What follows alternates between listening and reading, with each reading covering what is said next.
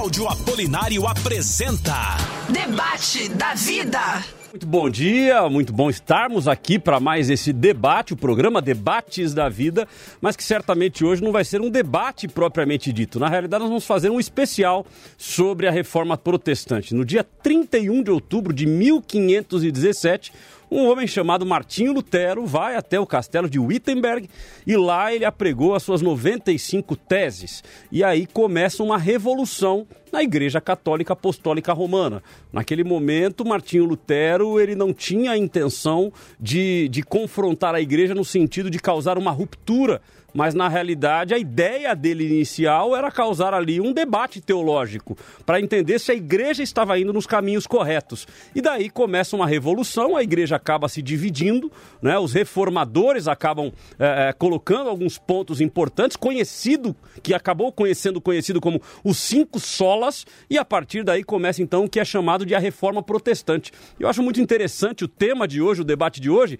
porque ele vai nos levar a entender, a nós cristãos, de onde, vinha, de onde viemos, quem somos, né? Porque quem são os evangélicos? Os evangélicos nada mais são do que os protestantes. Ou seja, é, os evangélicos eles vêm deste movimento que é chamado de reforma protestante, ou seja, o dia 31 de outubro de 1517 causou essa ruptura e nós vamos falar um pouco sobre isso. Então eu creio que este programa de hoje não será efetivamente um debate, mas os debates da vida hoje é um especial sobre a reforma protestante que comemorou agora no dia 31 de outubro, comemorou 503 anos. São 503 anos em que Martinho Lutero foi lá e fez essa é, revolução, causou esta revolução ah, no meio do cristianismo gerando então aí o que nós chamamos hoje de protestantes ou de evangélicos. E dentro disso existe, obviamente, talvez uma necessidade de nós voltarmos a essas origens, avaliarmos essas origens e verificar qual é o caminho que a igreja tem tomado. Então hoje nós vamos ter esse programa especial. Está aqui comigo hoje presencialmente o reverendo Frank Crete e também o reverendo Wayne. Teremos online o reverendo Vinícius Souza e também a participação especial do pastor Egnaldo Hélio para falar um pouco sobre a reforma protestante. Reverendo Frank, bom dia, satisfação tê-lo conosco mais uma vez. Bom dia, Cláudio, uma alegria estar aqui. Queria cumprimentar a todos os presentes e o seu público na paz do Senhor Jesus e espero que seja um, um encontro muito abençoado, porque é instrutivo, vai levar muitas pessoas a refletir sobre algumas coisas muito importantes para a nossa fé cristã. Maravilha. Reverendo N, bom dia, satisfação tê-lo conosco. Bom dia, eu cumprimento a você, cumprimento a todos os presentes e o público, e que bom estar aqui para poder, quem sabe, contribuir para um entendimento melhor da nossa história e da sua relevância para hoje. Maravilha. E conosco online está o reverendo Vinícius Souza. Reverendo, bom dia, satisfação tê-lo conosco. Bom dia, pastor Cláudio. É uma grande alegria estar com vocês, com os nobres ministros, com os nossos ouvintes nessa manhã, para nós compartilharmos desse assunto tão importante, tão relevante, que vem para a igreja brasileira de uma forma tão urgente. Maravilha. Bom, então eu quero a sua participação, você que tem aí, uh, que está nos ouvindo pelos 96,5, se você puder, se conecte conosco aí no YouTube, eu já estou me conectando aqui uh, no, nosso, no nosso YouTube, youtube.com barra eu tô na vida. Nós temos também aí o Instagram, o Facebook, por todas as mídias sociais, você pode nos acompanhar e hoje eu diria que um dos programas mais importantes uh, dos nossos debates até hoje, né? Cada vez, obviamente, a gente vai evoluindo, mas hoje eu diria que um dos programas mais importantes, um dos uma importância muito grande porque é tratar das nossas origens. Né? Talvez muitas pessoas não conheçam, né? muitas pessoas têm se convertido recentemente e talvez não conheçam a história da igreja. E é muito importante que você conheça, repito, as tuas origens, de onde você veio, ah, qual, qual, qual, qual é o propósito, qual foi o propósito dos reformadores para a construção de tudo isso que nós vivemos hoje como sendo um movimento evangélico. Então é muito importante que você conheça. Se você puder, obviamente, divulgue para as pessoas que você conhece, pelo menos para três. Um, dois, três. Eu sempre brinco com três, que é a trindade, né? O Pai, o Filho e o Espírito Santo. Então, pelo menos os três, divulga para todo mundo, para que todo mundo participe. E você pode também mandar, eu acredito que hoje, é, como não é um debate propriamente dito, é um programa especial falando sobre a reforma, ah, talvez o que você tenha são perguntas. E você pode mandar as suas perguntas tanto pelo nosso chat, nas três mídias sociais, como também pelo nosso WhatsApp. Isso, você pode mandar a sua pergunta. Tem alguma dúvida sobre a reforma protestante? Manda pra gente. 12997472010. E a sua pergunta pode ser por texto, pode ser por áudio e também por vídeo. Manda o um vídeo pra gente, que vai ter preferência sempre, né, Cláudio? É isso aí. Então vamos lá. Como o programa hoje é um programa especial, é um programa diferente, nós não vamos ter aquele negócio do cronômetro, um minuto, dois minutos e tal. Nós vamos bater um papo. É um papo gostoso entre pessoas conhecedoras uh, das escrituras, conhecedoras da história da igreja e que vão nos ajudar aí a levar você ao entendimento do que o que é a reforma protestante, como que surgiu a reforma protestante. Eu dei aqui só uma pincelada, mas tem aí os, os pré-reformadores, né? A gente tem aí John Hus, temos Jerônimo de Savonarola e tantos outros homens, e eles vão nos ajudar aqui contando um pouquinho dessa história. Começo então com o reverendo Wayne. Reverendo Wayne, vamos lá, dá um tapa aí pra gente. O que é a reforma protestante? De onde vem a reforma protestante? O porquê? E qual a importância da reforma protestante nos dias de hoje? A reforma protestante é um movimento de restauração. Veja, tanto historiadores seculares quanto historiadores católicos gostam de falar que a reforma protestante foi uma rebeldia, foi um movimento de plural e tudo mais, é, uma revolução. Mas não foi uma revolução. Foi um movimento que buscou restaurar verdades da Escritura, verdades que a igreja sempre defendeu, é, mas que estavam naquele tempo da Idade Média ali, é, apagadas ali, né, so, sobrecarregadas de tantas outras coisas desnecessárias à salvação. Então você tinha na Idade Média um clima de bastante é, tensão a respeito de medo da morte, certo? Você tinha ali as pestes, a peste negra e tudo mais. Você tinha todo um clima espiritual é, pesado, é, de culpa e de morte. E você tinha a Igreja Católica Romana é, buscando resolver, dar um alívio aos cristãos, oferecendo coisas como os sacramentos para oferecer salvação, ou então aquelas coisas para-sacramentais, não é? Uhum. Venda de indulgências e tudo mais, para é, satisfazer essa, essa tensão, mas que não de fato satisfazia. Você teve ali alguns movimentos pré-reformadores, de pessoas que perceberam esse, esse problema espiritual ali, pessoas que perceberam que essas verdades simples da Escritura, como salvação pela fé, como a autoridade da Escritura, estavam ali de fato é, sobrepujadas por, pela hierarquia romana e que começaram a trazer então à tona essas verdades, mas eram prontamente suprimidas pela hierarquia romana. Então você teve John Hus, você teve Wycliffe na Inglaterra, você teve é, o, o, até mesmo o movimento monástico e tudo mais, que são movimentos ali que tentaram é, trazer um, um, um, avivamento, digamos assim, espiritual, mas que foram sobrepujados.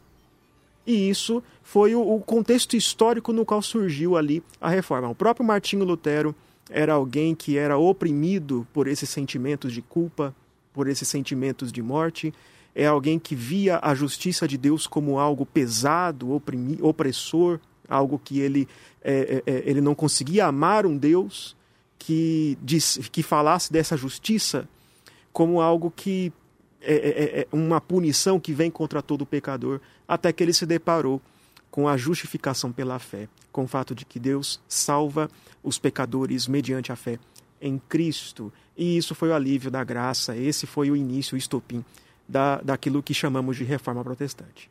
Maravilha. Eu vou então agora aqui com o meu amigo Reverendo Frank, falando um pouquinho também com a mesma pergunta inicialmente, né?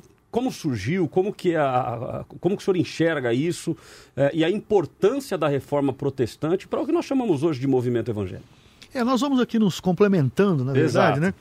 É, o Lutero se depara com aquele problema das indulgências, né? A venda, na verdade, de benefícios que levavam as pessoas que estavam no purgatório, os parentes compravam, ou mesmo aquele que comprava ganhava já a sua salvação e conforme o, o valor que ele pagava, podia não passar pelo purgatório, tinha os seus pecados todos perdoados e ia direto para o céu. Lutero realmente se revolta contra isso contra a autoridade do Papa, que era indiscutível porque não era só espiritual, era temporal, era terrena, ele tinha poder político, a igreja comandava a sociedade uh, da época, reis, era, era, na verdade uma organização mais forte da, uhum. da Idade Média.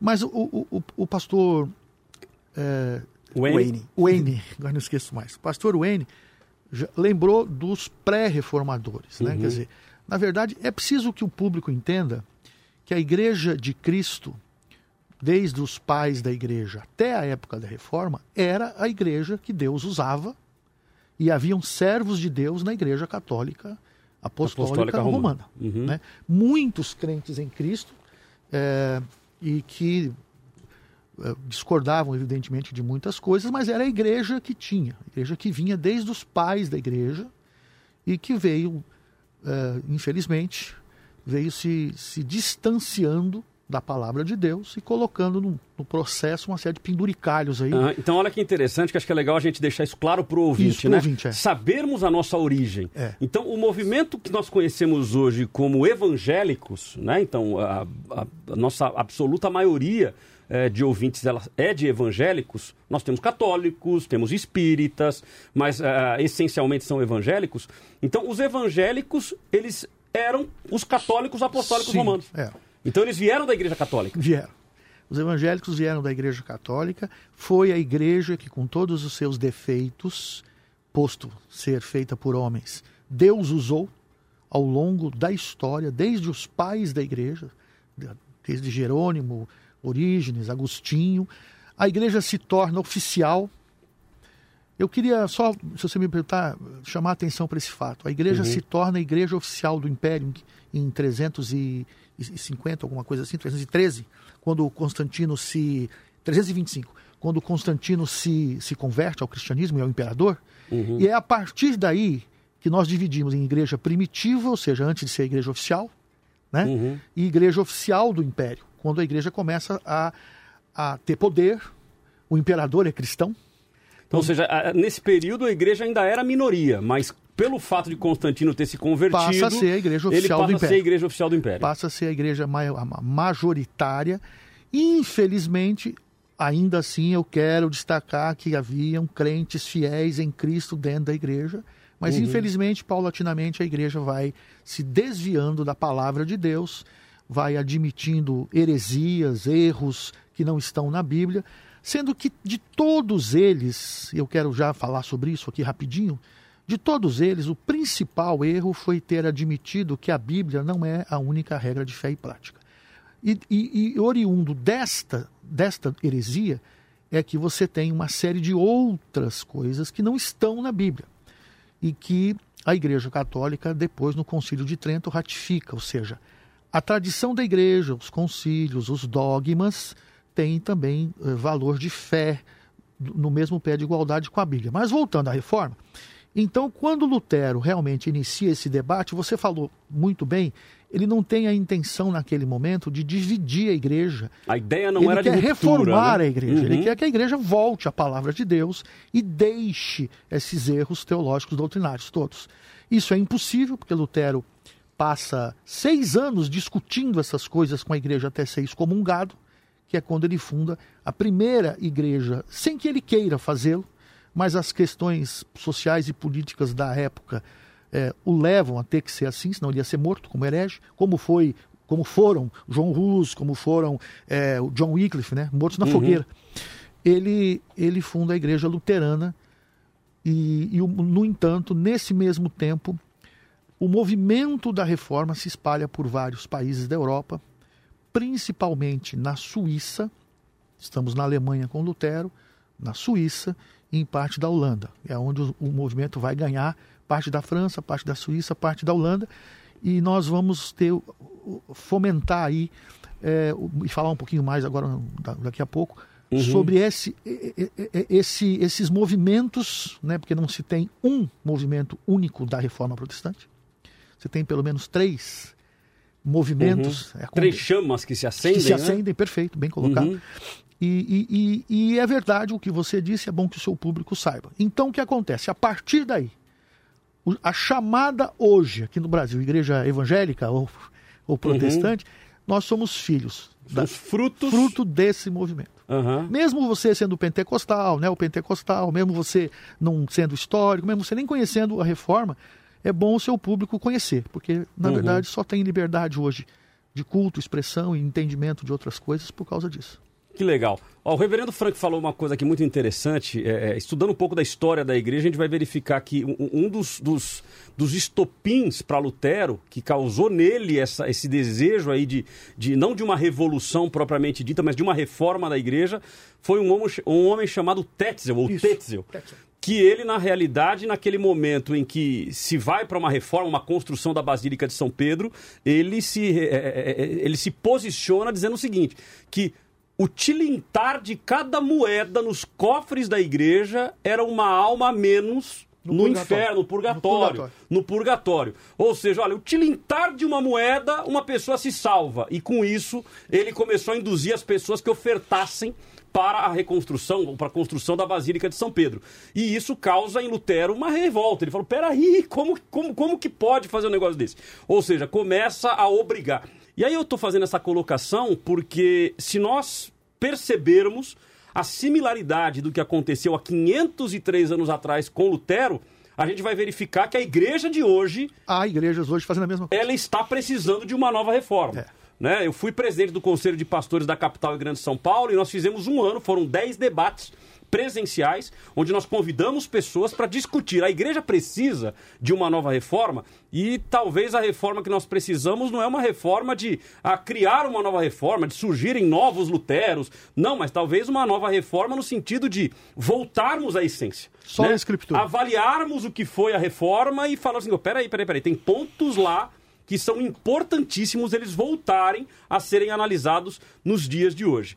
Então nós vamos agora com o reverendo Vinícius, que também tem a mesma oportunidade aí de falar um pouquinho sobre este momento da reforma protestante. Reverendo, está contigo a palavra. Eu creio que nem precisava falar diante da contribuição ímpar dos pastores sobre esse contexto histórico. Bem, você tem que voltar para a Idade Média para entender um pouquinho de qual era o contexto teológico, histórico e as dificuldades que existiam não só do ponto de vista da teologia, mas as dificuldades sociais que foram também citadas.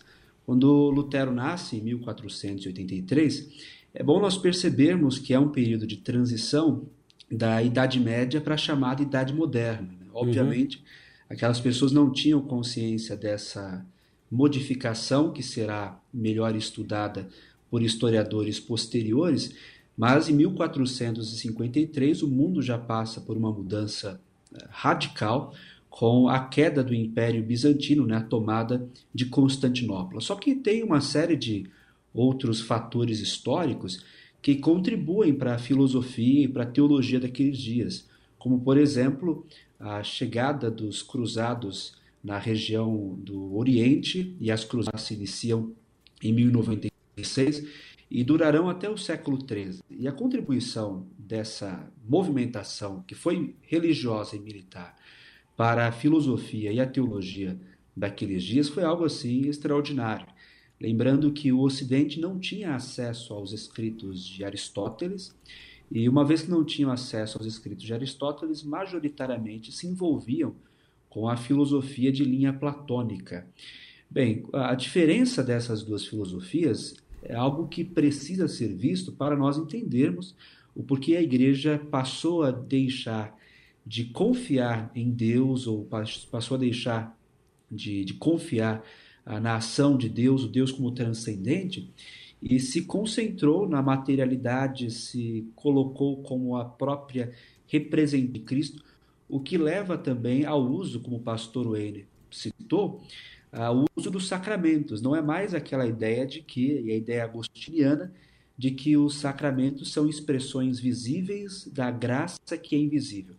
Mas cada um dos sacramentos, para o catolicismo, agora contém não só a graça em si, como são capazes de fazer o que a teologia chama de infusão de justiça. Daí você notar a necessidade extrema daquelas pessoas viverem sob o sacramento desde os primeiros dias da sua vida, com a ministração do batismo ah, sobre aquelas pessoas. E aí o conceito é que há uma infusão da graça de Deus naquela criança até você passar para os outros sacramentos, né, como a confissão, ah, que vem decorrente de um pecado mortal, a penitência e depois ela precisa cumprir as boas obras, né, que são chamadas de mérito congruente, elas têm que se submeter e têm que crer também no mérito condigno, e aí, como o pastor Frank citou, se o indivíduo não dava conta de ser plenamente santo nessa vida e, portanto, ter o direito à entrada no paraíso,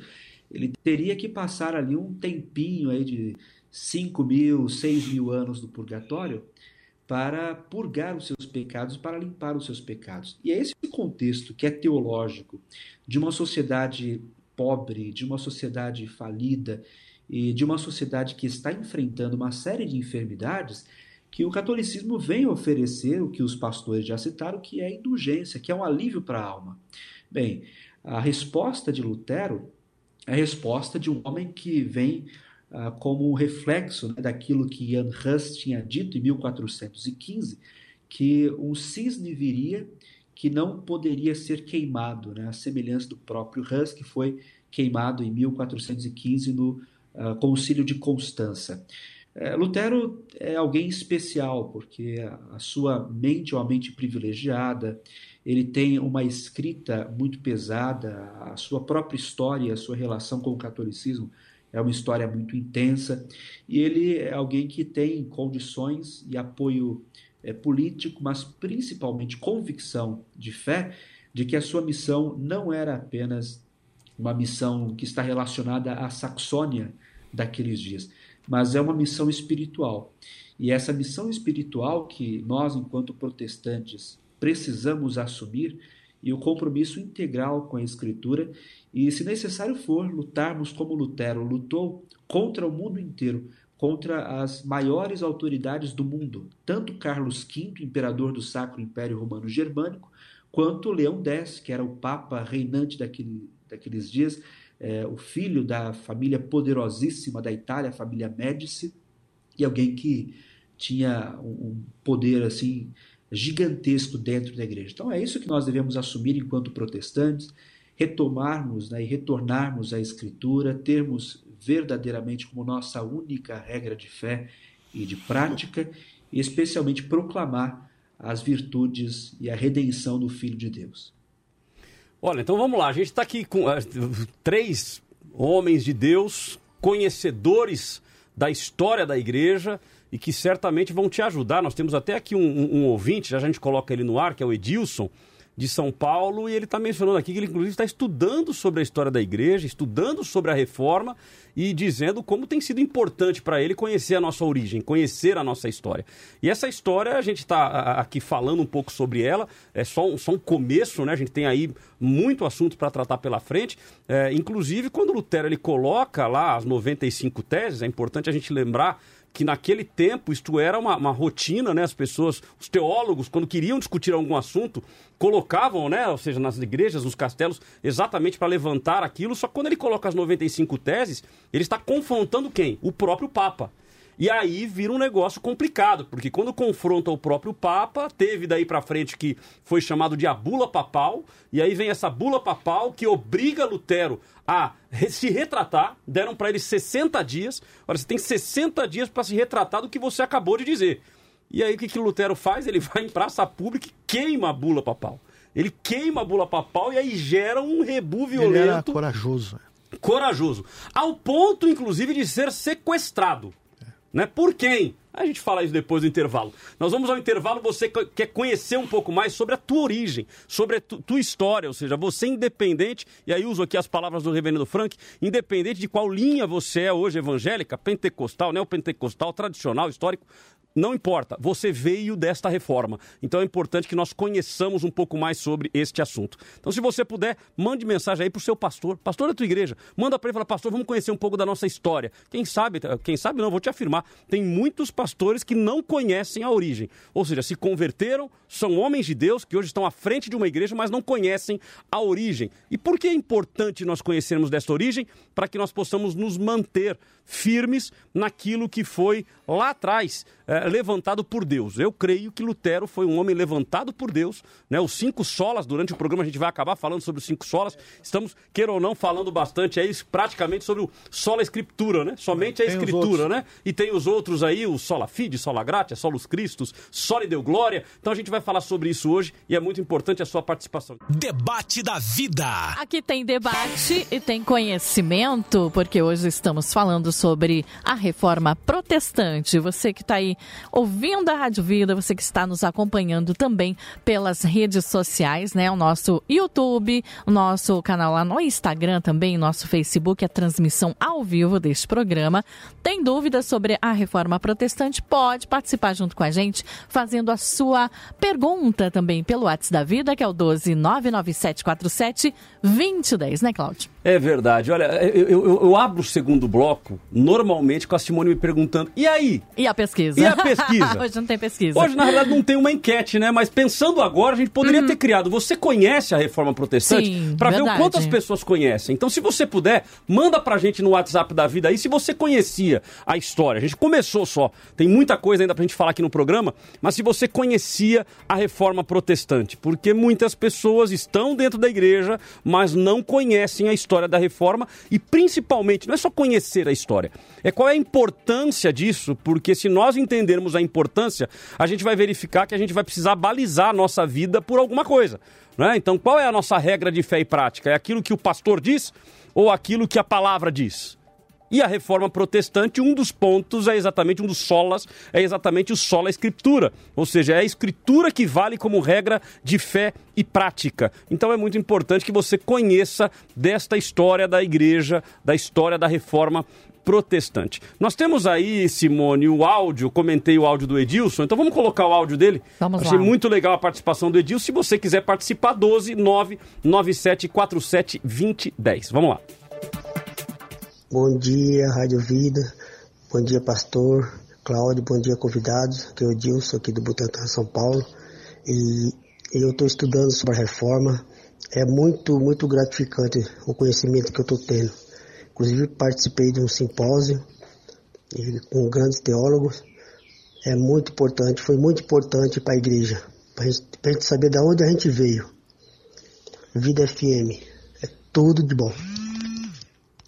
Maravilha, então tá aí a opinião do Edilson, a participação dele. Então veja, dizendo que está estudando a história da reforma e que tem sido muito bom, muito gratificante conhecer sobre as nossas origens, sobre a nossa história. Então hoje a gente vai falar mais um pouco sobre isso. Eu ia ler aqui algumas, algumas considerações, mas eu vou deixar para ler ela daqui a pouquinho, para a gente continuar falando um pouco sobre a reforma. Nós falamos aqui sobre os cinco solas, né? ou seja, a partir das 95 teses colocadas por Lutero, é, reforçando para você que Martinho Lutero não queria naquele momento uh, romper, não era uma ruptura, né? o que ele queria era levar a igreja a pensar se o caminho que ela tinha adotado naquele momento era o caminho certo né? como Tetzel, por exemplo, que a, causa esse alerta violento em Lutero e uma revolta, de certa forma, num determinado momento, pelo fato de, de Tetzel espalhar a notícia, né? espalhar, é, é, se tivesse o WhatsApp, imagina o estrago que teria feito, né? porque teria rodado com mais velocidade, mas ele espalha a notícia dizendo que no tilintar de, no tilintar de cada moeda nos cofres da igreja, era uma alma menos no purgatório. Então, isso, obviamente, foi uma tática de arrecadação. Era uma forma de arrecadar uh, eh, para a Basílica de São Pedro, para a reconstrução da Basílica de São Pedro. Né? Alguns falam reforma da Basílica, outros a construção. Então, vamos colocar a reconstrução da Basílica de São Pedro. Uh, e isso causa essa revolta em Lutero. E ele fala: não, peraí, alguém tem que se posicionar. E ele vai e coloca as 95 teses eh, em Wittenberg com a ideia de trazer este debate. A ideia dele não era a ruptura. A ideia era trazer o debate. E durante o intervalo, conversando aqui com o reverendo Frank e também com uh, o reverendo Wayne, a gente falou sobre essa ideia do que é reforma. Né? Que reforma não é, não, é, não é derruba tudo e faz de novo. Né? Reforma é pegar a planta original. Vou usar o exemplo dado aqui pelo reverendo Wayne. Então eu abro os microfones, estão todos aí na tela comigo, para falar um pouco sobre isso. O que era reforma? Reforma era é, vamos, vamos, vamos, vamos romper, vamos ruptura. A gente já entendeu que não é. Agora, além disso, o que era então a reforma? Ele quis implementar uma nova teologia? O que Lutero queria era implementar uma nova teologia? Qualquer um dos três quiser começar. Lutero queria voltar às origens.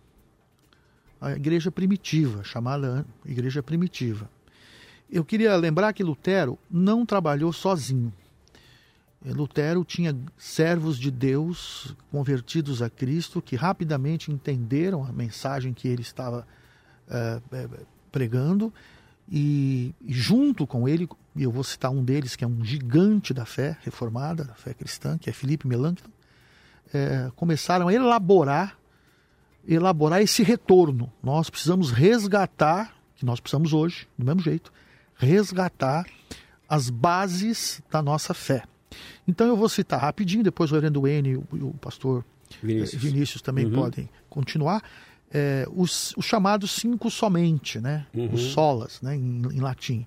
Porque eh, eles, eles mais ou menos redu, é, resumiram o que a igreja estava precisando resgatar. Então, somente a escritura como única regra de fé e prática. Naquela época, o que se dizia é: está na Bíblia, então a gente tem que seguir. Para isso é preciso conhecer a Bíblia. É preciso lembrar é, nesse sentido, que o advento da, da, da imprensa, né, é, com Gutenberg, ajudou muito na uhum. divulgação da Bíblia, é, porque o povo, a maioria da população europeia não sabia ler. E há um, um, uma coisa que eu vou dizer aqui que parece chocante demais, mas acontecia na época. É, é, a Igreja Católica tinha proibido o povo de ler a Bíblia. Uhum. Só os padres podiam ler as Bíblias feitas à mão e interpretá-las ou, ou, ou, passar. Então o povo não conhecia, na verdade, a Bíblia. O solo escritura é tão mais profundo do que somente é, você ter a Bíblia como única regra de fé, fé e prática. Na verdade, populariza a Bíblia. Lutero é, traduziu para o alemão, alemão. Tyndale uhum. traduziu para o inglês, lá na Inglaterra, William Tyndale, e assim por diante, a Bíblia começa a ser difundida, difundida com mais velocidade. E e há, então, o incentivo por parte dos reformadores de que as pessoas leiam a Bíblia. Né? Conheçam a palavra de Deus. É uma coisa maravilhosa, libertadora, que vai levar a revoluções não só espirituais, não, a revoluções políticas, inclusive. Eu acho que isso, inclusive, reverendo Frank, é algo que a gente precisa resgatar, né? Sim, sim. Ou seja, perfeito. então a ideia dos reformadores perfeito. era que a população lesse, lesse a Bíblia. A Bíblia. Né? Existe e que uma... não que lessem por ela, Exato. mas ele, a pessoa lê. Exato. Existe uma pesquisa recente quando eu falo recente aí, de coisa de um ano, dois anos, é, de que a igreja brasileira lê, em média, em média, é, 40 minutos por mês.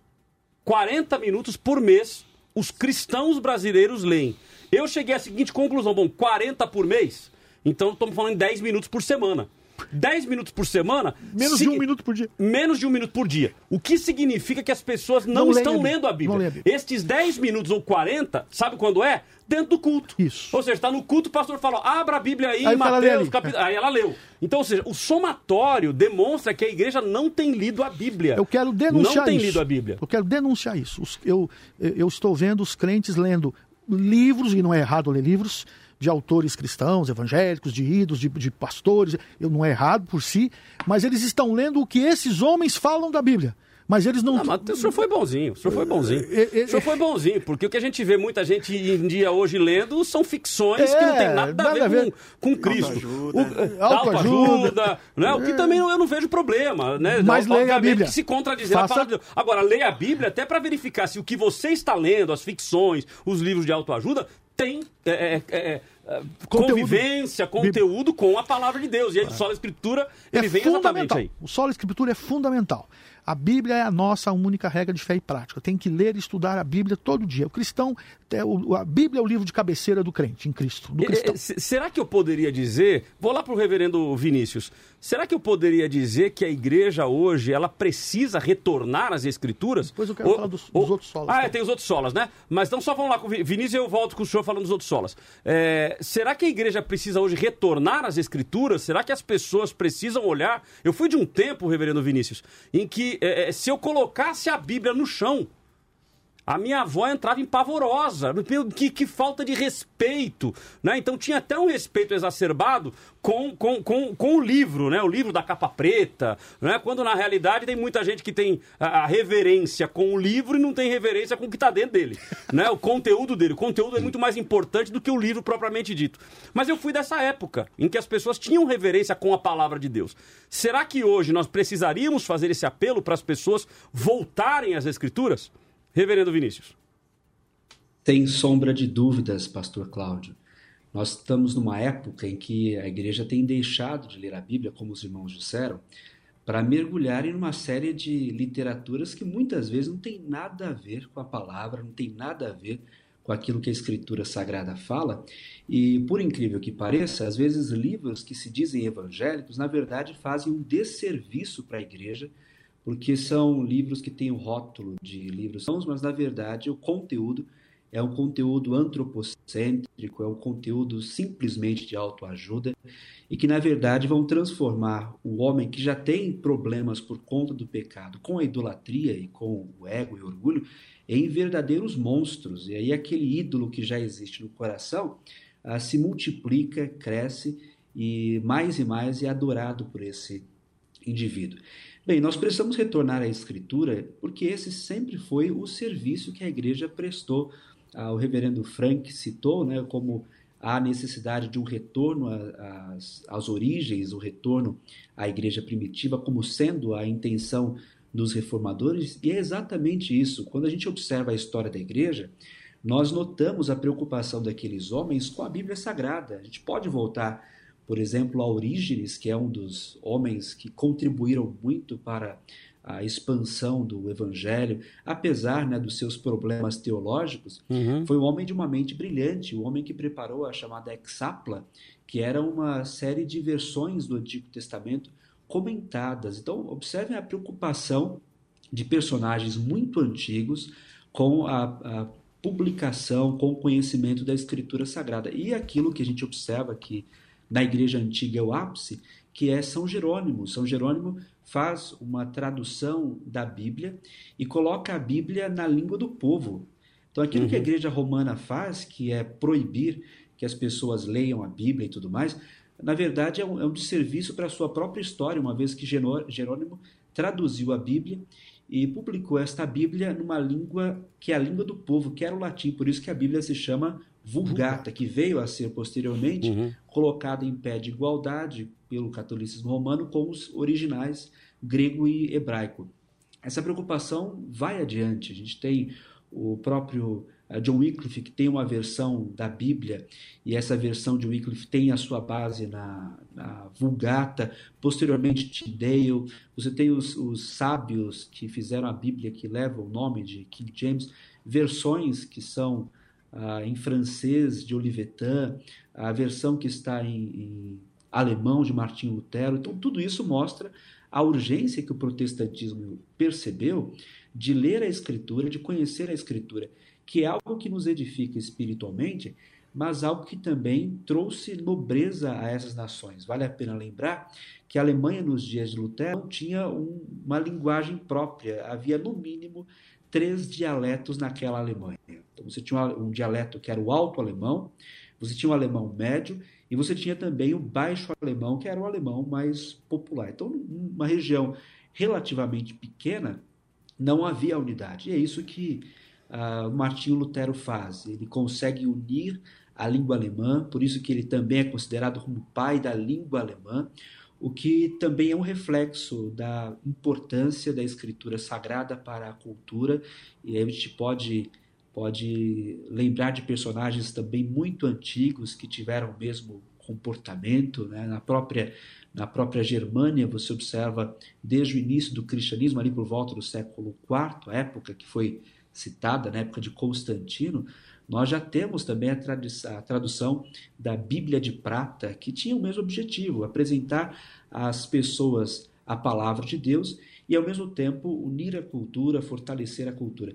E é por isso que nós evangélicos precisamos com urgência ler a Bíblia, porque isso tem a ver com cultura, isso tem a ver com cosmovisão, isso tem a ver com comportamento uh, individual, isso tem a ver com o trabalho, isso tem a ver com o chefe da família, isso tem a ver com a esposa dentro do lar, com os filhos, porque se nós evangélicos não lermos as escrituras sagradas, o nosso pensamento será mundano, a nossa prática será mundana, e é por isso que, infelizmente, não tem sido estranho nós observarmos, primeiro, a presença do marido do lar, no lar é uma presença quase que relevante. O número de divórcios na igreja evangélica brasileira é assustador, assustador.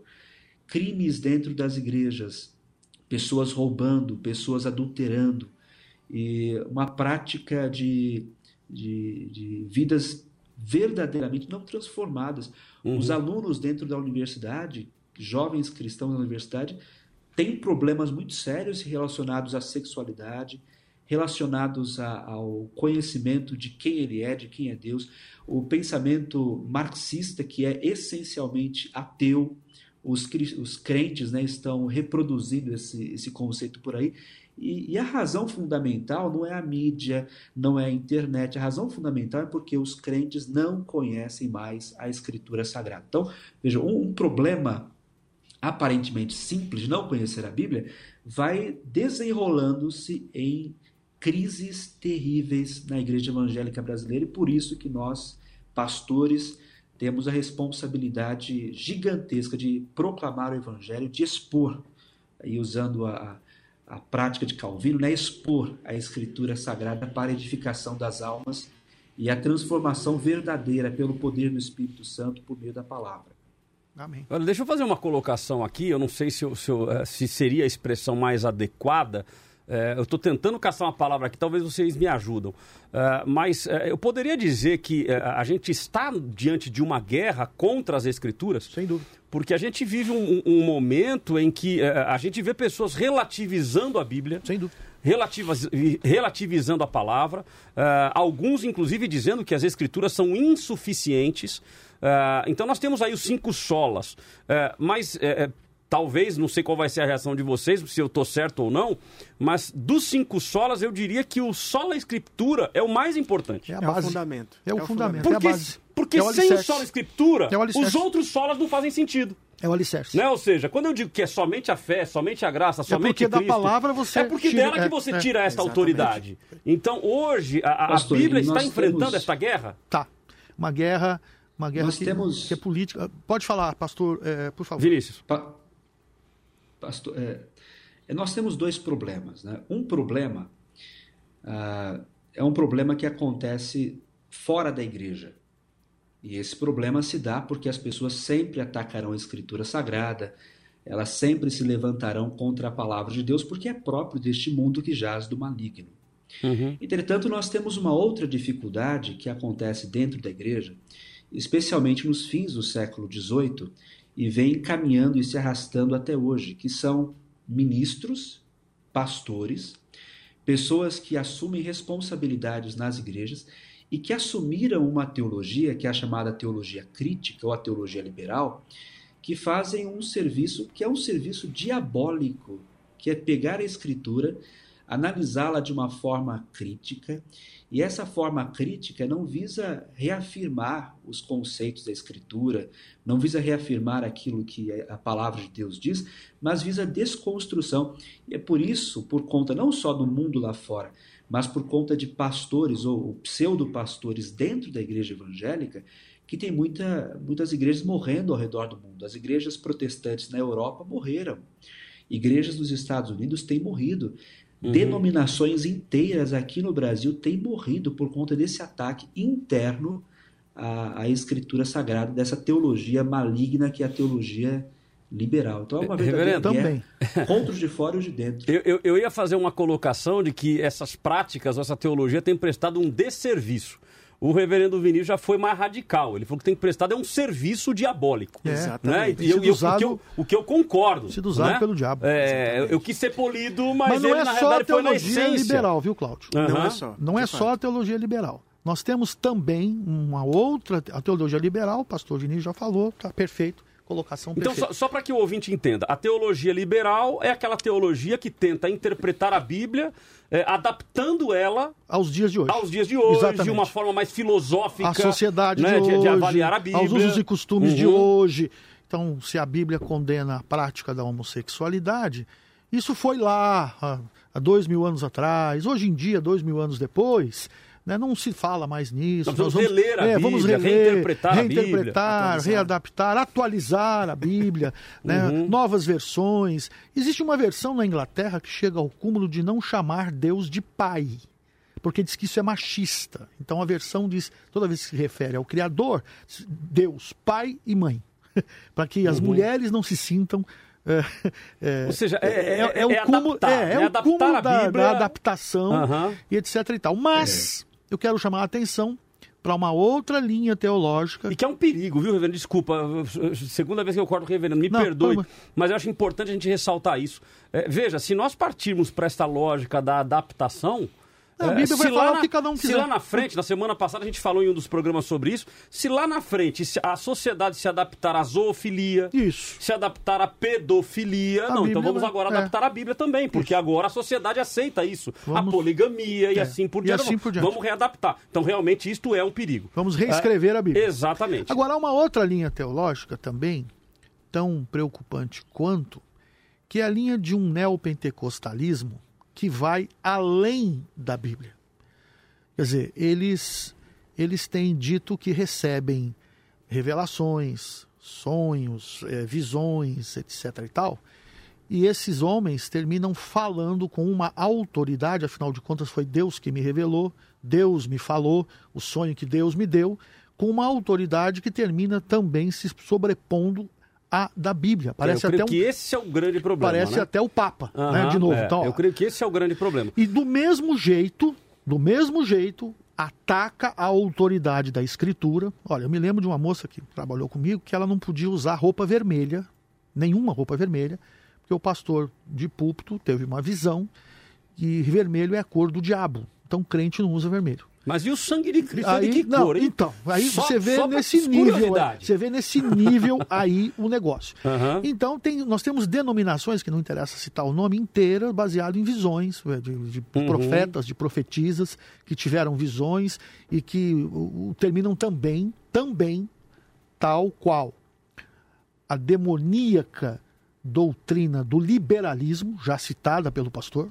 Uhum. né, que solapa a autoridade da Escritura Sagrada, a também pernóstica doutrina chamada aqui entre nós, popularmente, eu não estou citando nomes de denominações ou igrejas, de neopentecostalismo, também solapa a autoridade da Escritura, porque coloca na experiência pessoal do crente a vontade de Deus e no líder da igreja, como tal qual um papa, aquilo que Deus me falou, que Deus me disse, independentemente de estar ou não na Escritura. Olha, eu acho, eu acho interessante, reverendo N, que a Bíblia diz que nós erramos Não. por não conhecer as Escrituras e o poder de Deus.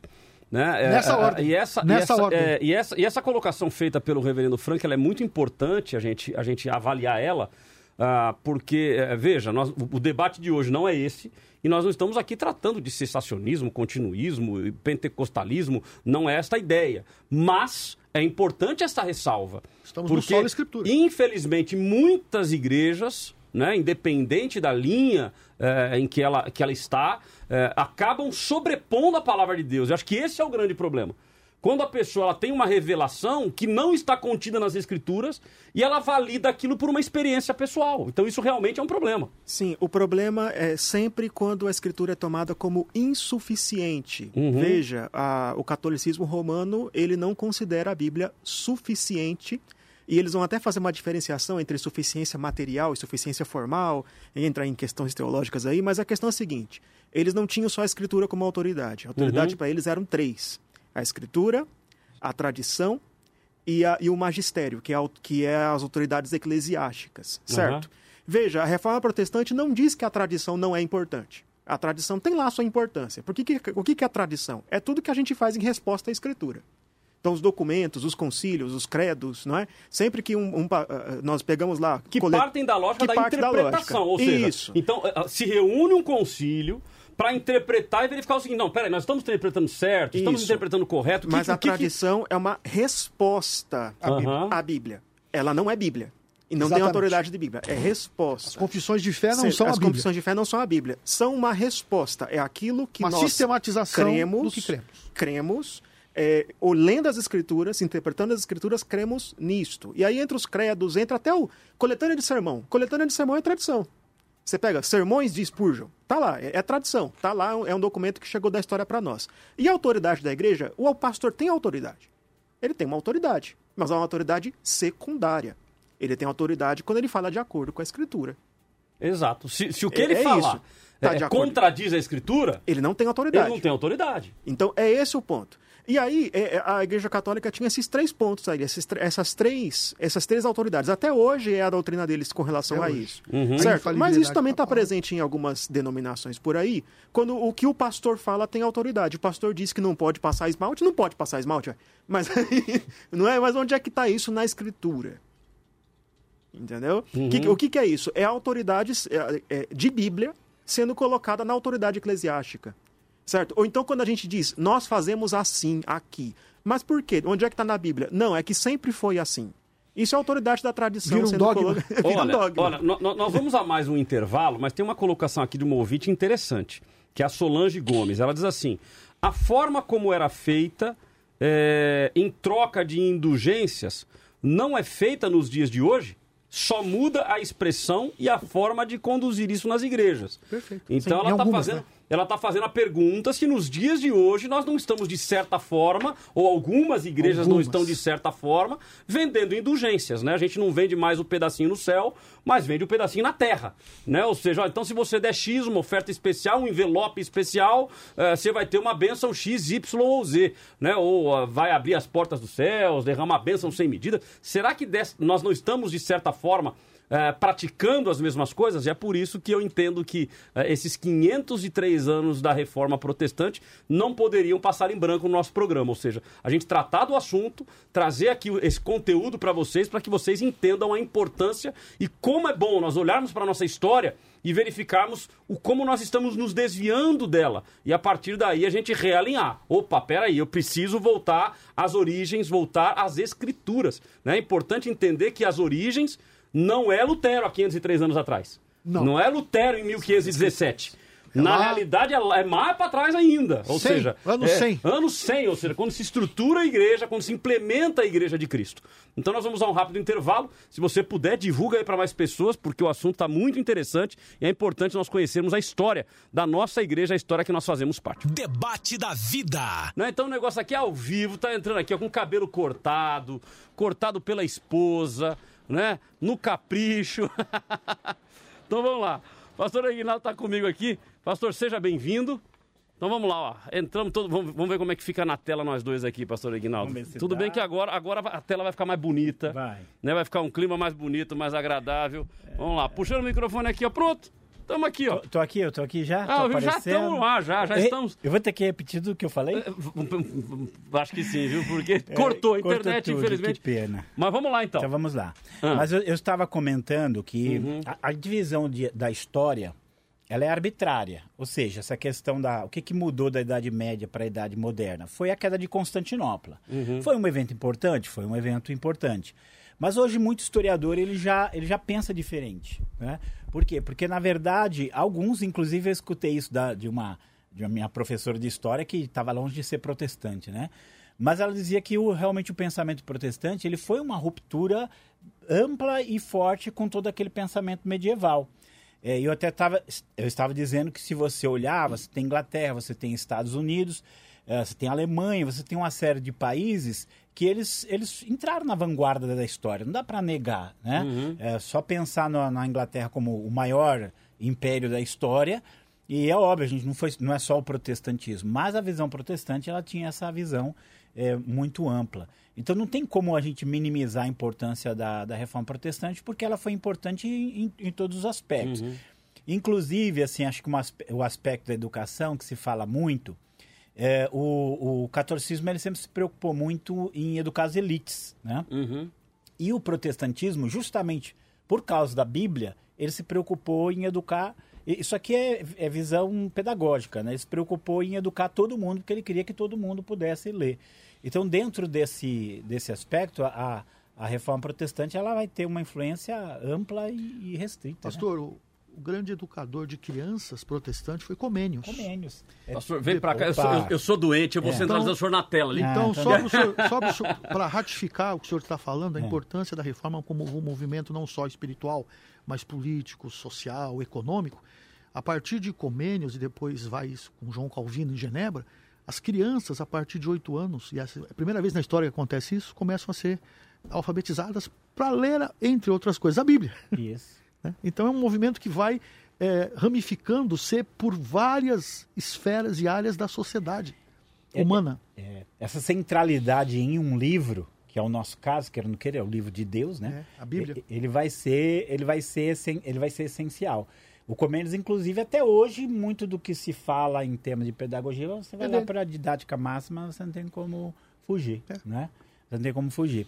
É, agora, algo assim que veio, eu já estava escutando assim coisas muito boas que estavam falando, mas algo assim para a gente pensar, inclusive entrando na questão da, da teologia liberal, eu escrevi esses dias um texto lá para o Gospel Prime e chamava-se é, Teologia Liberal, uma antiteologia. É porque de teologia não Porque tem nada. ela não. é- Gente, a teologia a gente entende, é uma ferramenta para eu esclarecer o que está Uhum. na Bíblia. E, a, e a teologia liberal, ela não faz isso. Ela quer destruir o que está Ela quer escurecer o que está na Bíblia. Então ela não, não serve. Mas o que veio no meu coração, assim, pensando numa, numa contribuição histórica, e eu tenho Uhum. falado isso, no começo do século XX, o Adolf von Harnack, que foi um liberal, ele lança um livro chamado O que é Cristianismo? E naquela ocasião, os liberais eles tinham a visão de que o verdadeiro cristianismo era o cristianismo liberal. Que, o, que acabou aquele cri- cristianismo bíblico, aquele cristianismo ortodoxia protestante, tal, agora é, é aqui esse o caminho. E para eles eles tinham triunfado. E aí começa uma reação que a gente conhece como movimento fundamentalista. Mesmo que você possa é, é, ressaltar aspectos negativos né, do fundamentalismo, radicalismo, que muitos acabaram de entrar, gente, ele era uma teologia militante. O, o, o, o movimento fundamentalista ele, ele vai tomar providências para não deixar que essa, essa predição do, do cristianismo liberal como o cristianismo do século XX se estabelecesse. Então ele começa, ele escreve ali os chamados Os Fundamentos, né? Uma obra, vocês veem assim, Voltar aos fundamentos. você hoje não acha os fundamentos. né? Publi- Teve uma edição, já acabou, você só acha é, é, versão e-book. E os fundamentos eram justamente isso, aquelas coisas da, de, de- as coisas básicas dos, dos cinco solas estavam lá e, e a Bíblia como literalmente palavra de Deus. E essa, digamos assim, essa teologia militante deles deu certo. Se hoje nós somos, ah, se hoje nós temos um cristianismo bíblico, é porque eles fizeram a barreira ali, eles lutaram contra aquilo. E aí a gente às vezes deveria pensar também, porque hoje eh, vocês comentaram muito aqui, né? É, ele nasce, né?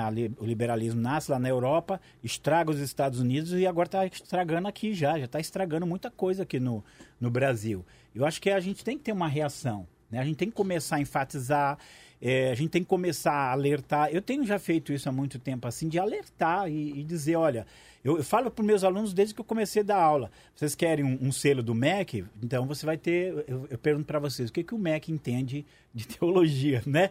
É, até eu brinco com eles assim, é, tem aprovação do MEC? Não, nós não aprovamos o MEC, não, né? Então, assim, a, a gente pensar, é, assim, não, não tô dizendo que é algo ruim ou que não, não é bom, mas só estou dizendo que teologia é algo sagrado. É, a teologia, ela não é uma matéria como. Não é simplesmente acadêmico. Ela não é, né? ela não, você não pode colocar ela do lado de sociologia, engenharia, medicina e achar que é a mesma coisa, porque é como eu, eu tenho enfatizado muito, né? Eu falo assim, tem bilhões de livros no mundo. Tem uns, uns muito bons, uns mais ou menos e uns muito ruins, mas só tem 66 inspirados. É, é, Se eu não, se eu não tiver essa visão, tudo mais cai por terra do protestantismo. Então, né? deixa eu aproveitar aqui essa fala do pastor Ignaldo e trazer é, é, de volta essa pergunta para ele, que eu já fiz para os demais. Ah, se há essa impressão de que, aí- que- estamos em guerra. Né? Porque a Bíblia está sendo colocada em xeque por uma teologia liberal, por uma teologia é, que, que traz o relativismo, inclusive trazendo o relativismo para a própria Escritura. Ou seja, não, é relativo. Peraí, nós vamos pegar dois, três textos, vamos condenar tal prática ao inferno. É, então, a, a Bíblia está em xeque? E muito, né? E muito justamente pela teologia liberal que muita gente achou que tivesse morrido, mas na verdade, na verdade ela está ali. E eu acho que o mais que, o que me dói é quando você vê assim eh, líderes que são de uma tradição até conservadora da Bíblia e de repente ele largou isso. Né? Ele começa a, a, a ser influenciado, porque assim, como eu falo, as ideias, as ideias elas não têm, elas não têm um limite organizacional. Ela pode estar presente fortemente numa organização, mas ela vai além daquilo e acaba influenciando outras pessoas. Aí eu assim, eu, eu me choquei uma vez que eu fui num debate com eh, lá no, no Vejam Só e, e assim era um debate comum sobre o livro de Jó.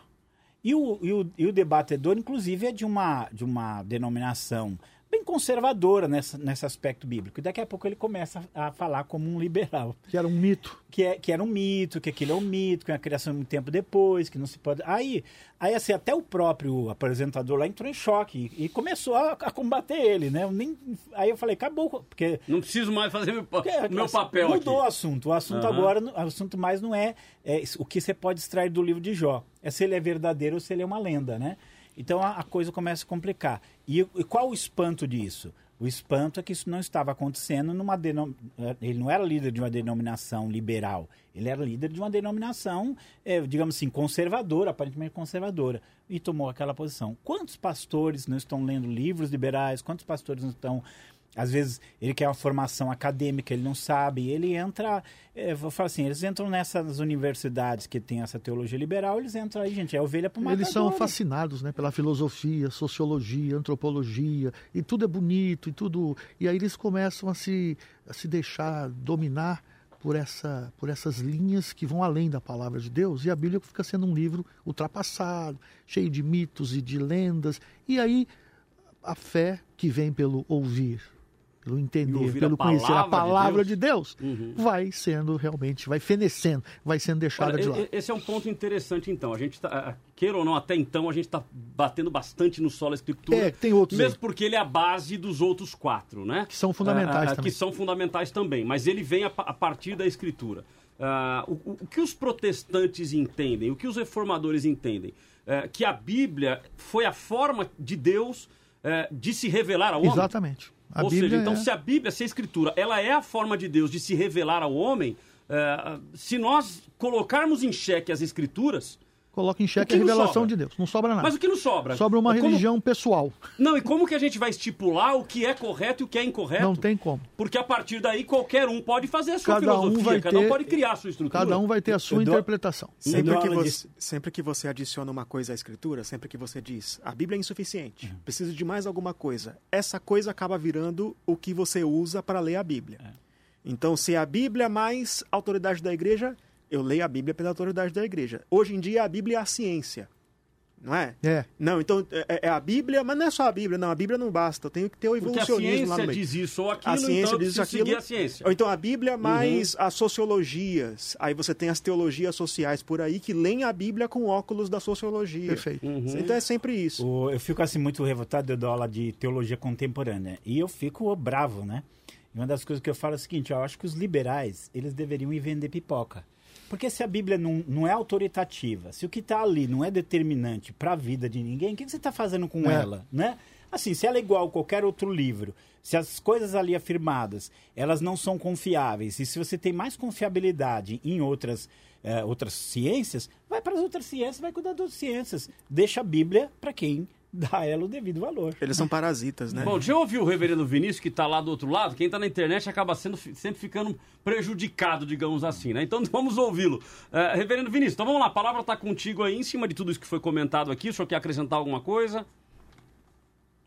É, o que o, os pastores têm dito é realmente muito relevante e principalmente vem sanar as questões todas, né? Como a escritura tem sido atacada desde sempre eu, enquanto ouvia os ministros, lembrava aqui de um herege muito antigo na história do livro, de nome Marcion. Uhum. E Marcion é, é um personagem que todos conhecem, né, pela fala muito gentil de Policarpo em relação a ele, quando esse homem dizia que o Antigo Testamento deveria ser jogado fora e que o Deus do Antigo Testamento era um Deus iracundo e que não servia para muita coisa, e o Deus do Novo Testamento, que era Jesus, seria o Deus que teria vencido e valia-se apenas alguns livros do Novo Testamento. O cânon de Marcião, né? É. Autor... Isso, o cânon marcionita. Então ele tinha essa autoridade, supostamente, de escolher o que era do cânon. E Policarpo fala para ele né, que ele era, como vocês sabem da palavra muito gentil, ele era um primogênito de Satanás. E essa expressão de Policarpo vai ecoando pelos séculos sobre todo aquele que tenta manipular a Escritura, fazer seleções da Escritura de acordo com a sua própria vontade, querer é, aquilo que é, entender, querer entender aquilo que é correto, aquilo que é mentira, adaptar. E tudo mais que Atualizar. você observa na história, né? Atualizar, né, Pastor Frank? Uhum. É, tudo isso, meus irmãos, é, é, extremamente perigoso. E aos poucos a igreja tem entrado. E por outro lado, como o Pastor Frank já tinha citado, o outro extremo.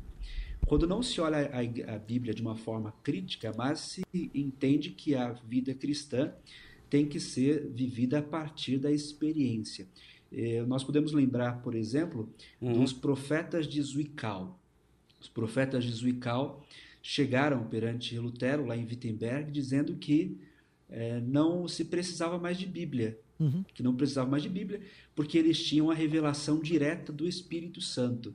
E Lutero não só lutou contra a Igreja Católica, como também lutou contra essa tendência que se sentia autoritativa de tal forma que desprezava a Escritura, entendendo que o Espírito Santo era quem inspirava diretamente esses supostos profetas. As duas coisas têm acontecido. As duas coisas têm entrado na igreja brasileira, têm destruído denominações, têm uhum. destruído vidas. E se nós tirarmos este alicerce da Escritura Sagrada, tirarmos as doutrinas fundamentais, né? nós lembramos do, do livro do Graham McHenry, que é Cristianismo e Liberalismo, e ali ele, ele disserta sobre como o cristianismo é uma outra religião. Ela simplesmente se apropria de termos do cristianismo, então apropria-se do termo Bíblia, apropria-se do termo uh, salvação, apropria-se do termo Jesus Cristo, só que é um significado totalmente diferente. A Bíblia é um livro que pode ser investigado de forma crítica, pode-se tirar o que bem se entender, aquilo que não for entendido à luz da razão pode ser descartado. Salvação não significa mais o conceito de a liberdade em Cristo, de perdão da culpa, de santificação da corrupção humana e liberdade, e agora passa a ser simplesmente um fator social, um alívio psicológico, tudo mais o, conceito do próprio Senhor Jesus. Jesus não é visto como filho de Deus, verdadeiro Deus, verdadeiro homem, como desde o concílio de Nicéia a igreja professou numa expressão de credo e isso foi se desenrolando até o quinto século. Ah, mas Jesus é simplesmente o filósofo. E é isso que muitas pessoas têm entendido, que Jesus é só um filósofo, que a Bíblia é insuficiente, que a igreja tem um papel social e não um papel espiritual, e tudo isso por conta do liberalismo. E o outro extremo também é verdadeiro. A Bíblia mais alguma coisa, a Bíblia mais a revelação do pastor, ah, o conceito que creio que daqui a pouco a gente vai falar, né, dos solos cristos, é, o conceito sacerdotal está voltando. É. Uhum. Quer dizer, nós não, não se entende mais Cristo como o supremo pastor da igreja, o sumo sacerdote, aquele que é o único mediador entre Deus e os homens o irmão é mais poderoso na oração Agora que o outro. Tem o apóstolo. Aí você tem as castas né, de, de bispos, de apóstolos. Nós chegamos até os pai-póstolos. Os irmãos sabem, né? Tem até pai-póstolo agora, rei. Teve uma denominação que nomeou um camarada como rei. Meu Deus. Então, uhum. esses conceitos todos que têm surgido em ambos os extremos uh, são decorrentes de uma má interpretação da Escritura, como o pastor Wayne citou, de uma suposta insuficiência da escritura e principalmente o, o ego humano, esse ídolo tão maligno, né, que desde a Idade Média é considerado como o pai de todos os demais pecados, o orgulho, que volta à cena, a tal ponto que o homem se entende como alguém que tem uma autoridade maior que a Escritura, capaz de, por um lado, decidir o que é correto e o que é errado, e, por outro lado, o outro extremo, a não observar a Bíblia como suficiente, mas entender que o próprio homem tem condições de ditar sobre a Igreja de Cristo o que ela deve pensar e o que ela deve fazer. Por isso que Olha, há essa urgência deixa... de retorno uhum. Escritura. Deixa eu, deixa eu usar essa palavra que foi utilizada pelo, pelo reverendo Vinícius, que é a, parte, a questão da insuficiência, né? Uh, nós tivemos, e a nossa intenção aqui não é, obviamente, falar de nomes específicos, mas daquilo que tem acontecido no meio da igreja. Uh, e recentemente nós tivemos aí um líder de uma grande denominação dizendo que a Bíblia é insuficiente, né? que nas suas linhas uh, ela é insuficiente. Isso gera um debate eh, exatamente na semana da reforma protestante. É. Né? Exatamente na Semana da Reforma Protestante surge esse debate de se a Bíblia precisa ou não ser atualizada. Né? Então isso dominou aí os meios de comunicação, dominou a internet, é, então essa discussão é absolutamente relevante. Então eu fecharia esse bloco perguntando para vocês qual é o perigo de considerar a Bíblia como insuficiente. Ela deixa de ser a única regra de fé e prática. Deixa de ser a palavra de Deus inspirada pelo Espírito Santo, revelada. Não, ok, mas quais são os riscos para a igreja? Quais são, A as- igreja, quais na são os verdade- riscos individuais? A igreja, na verdade, deixa de ser fiel ao único e verdadeiro Deus e à sua vontade. E passa a ser fiel à vontade do ego, como já dito pelo pastor, do homem e heresias, a partir daí, tantas, e nós combatemos algumas na Igreja Católica Apostólica Romana, e realmente são, e agora no meio chamado evangélico, protestante, do mesmo jeito, heresias começam a, a aparecer, se solidificar como verdades que não são bíblicas, mas que na verdade afastam o ser humano do verdadeiro Cristo, da salvação pela fé, somente pela fé, mediante a graça de Deus. Aí vem o sola gratia, vem o sola fides, né? Somente toda a glória a Cristo, solos Cristo, toda a glória somente a Deus. E isto então cria um outro evangelho, que não é, o evangelho da mas palavra uma, de Deus. Uma das frases citadas, inclusive, é que nós não somos seguidores de um livro. Então esse líder Nós diz somos, que nós, nós nós somos somos seguidores, seguidores de de um livro. E aí? Nós É, somos é, seguidores, somos. nós somos seguidores do livro que Deus revelou para que nós conhecêssemos o seu caráter, a sua vontade e Cristo Jesus. Nós realmente seguimos a Cristo, é verdade. Mas como é que você conhece o Cristo que nós seguimos? Acho que vou dar uma, uma, Pela pa- Bíblia. uma, uma palavra do Né? apóstolo Paulo aqui. Ué, não tem como. Vai conhecer lá onde? Sim. O- o Mas apó- apóstolo Paulo, quem foi apóstolo Então, Paulo? lá. Mas o apóstolo Paulo ele está saindo de, de Mileto, né? Ele deu Aham. a palavra dele aos líderes. E ele sabe que é, não vai ver mais o rosto deles, né? Ele fala. E ele diz assim: Eu vos confio a Deus e a palavra da sua graça. Então ele, ele sabe, se não houver um padrão pelo qual a gente possa conhecer a vontade de Deus, qualquer coisa será padrão e o padrão vai morrer, né? Porque você não tem mais o padrão. Então eu digo assim, o problema, nenhum de nós a gente sabe, a Bíblia é um padrão elevado, a Bíblia é um padrão divino, é um padrão de perfeição e que nós falhamos eh, muitas vezes em seguir esse padrão. Agora, nós não podemos falhar em reconhecer o padrão E conhecer. e conhecer. Porque a hora que você fala assim, ela não é mais o padrão, eu preciso de outras coisas, aí acabou, né? Acabou. Então, assim, eu, eu falhar no padrão, eu, eu, eu tenho uma, a estrada aqui. Eu falhar, talvez, em permanecer na minha, na minha faixa ali, é ruim, mas eu sei que tem uma faixa. Agora, pior é quando você não tem faixa nenhuma. Qualquer uma que eu puser. Você diz que segue a Cristo. Exatamente. Mas que Cristo você segue? Na verdade, o, o Cristo. Quem que- define esse Cristo? A palavra de Deus. Agora, eu, eu, eu queria. Então, no fundo, no fundo, em cima da, da resposta que vocês acabaram dando na lata, né? Ou seja, nós, nós não somos seguidores de um livro. Na realidade, somos. É. Somos. Né? Na realidade, nós somos. Somos. Porque se nós não formos, nós, Nós não temos somos a o faixa. povo, nós somos não o temos o povo trilho. da Bíblia. É. Sim. Mas esse livro, ele está atrelado ao Deus que se revelou nesse livro. então nós Exato. estamos seguindo Deus e a palavra da Não sua graça. atualizar. Agora, eu, eu, eu, assim, assim, sendo, né, procurando ser breve, a gente tem que procurar autores que, embora sejam eruditos, que eles sejam bíblicos e conservadores, né? É, vocês, eu vi aqui vocês falando muito assim, que talvez a ideia central é só a escritura, porque a partir dela tudo se define. E o Carl Henry, aliás, é um nome difícil de falar e ele é difícil também de escrever, mas ele, ele, ele sempre bateu nessa tecla. Ele falou: se a gente colocar o só a escritura em risco, você colocou tudo mais. É isso aí, é isso aí. Se colocou o escritura em risco, todo o restante vem exatamente da teologia, do estudo das coisas de Deus, Filosofia. a partir dela. Isso, né? A o partir risco- da própria escritura. O risco é o seguinte, aquilo que o Francis Schaeffer falava aqui, quando você, é, em termos técnicos primeiro, né? Quando você cria um dualismo entre natureza e graça, a natureza devora a graça. Mas o que que significa aqui para nós? Se você pega assim, não, eu tenho aqui a revelação de Deus, mas eu tenho essa outra coisa a mais. O que acontece? Essa outra coisa a mais devora o resto. Basicamente isso. Então, é Bíblia é a ciência? Não, para mim a Bíblia é importante e a ciência é igualmente importante a ponto de definir como eu leio a Bíblia. Sabe o que vai acontecer? Em algum momento a Bíblia vai perder a, a- a utilidade e você vai ficar só com a ciência. Ah, não, é a Bíblia e o marxismo. A Bíblia em algum momento já era, e eu já vi tantos marxistas abandonarem a fé. Ixi. Eu já vi muitos marxistas abandonarem a fé porque passaram a ler o mundo e a ler a Bíblia com os óculos do marxismo. Na realidade, a gente está vivendo hoje uma É, geração Jesus é de o uma... fundador do comunismo, segundo Eu não, alguns é, outros. eu não vou dizer uma igreja, mas uma parte dela que se tornou progressista.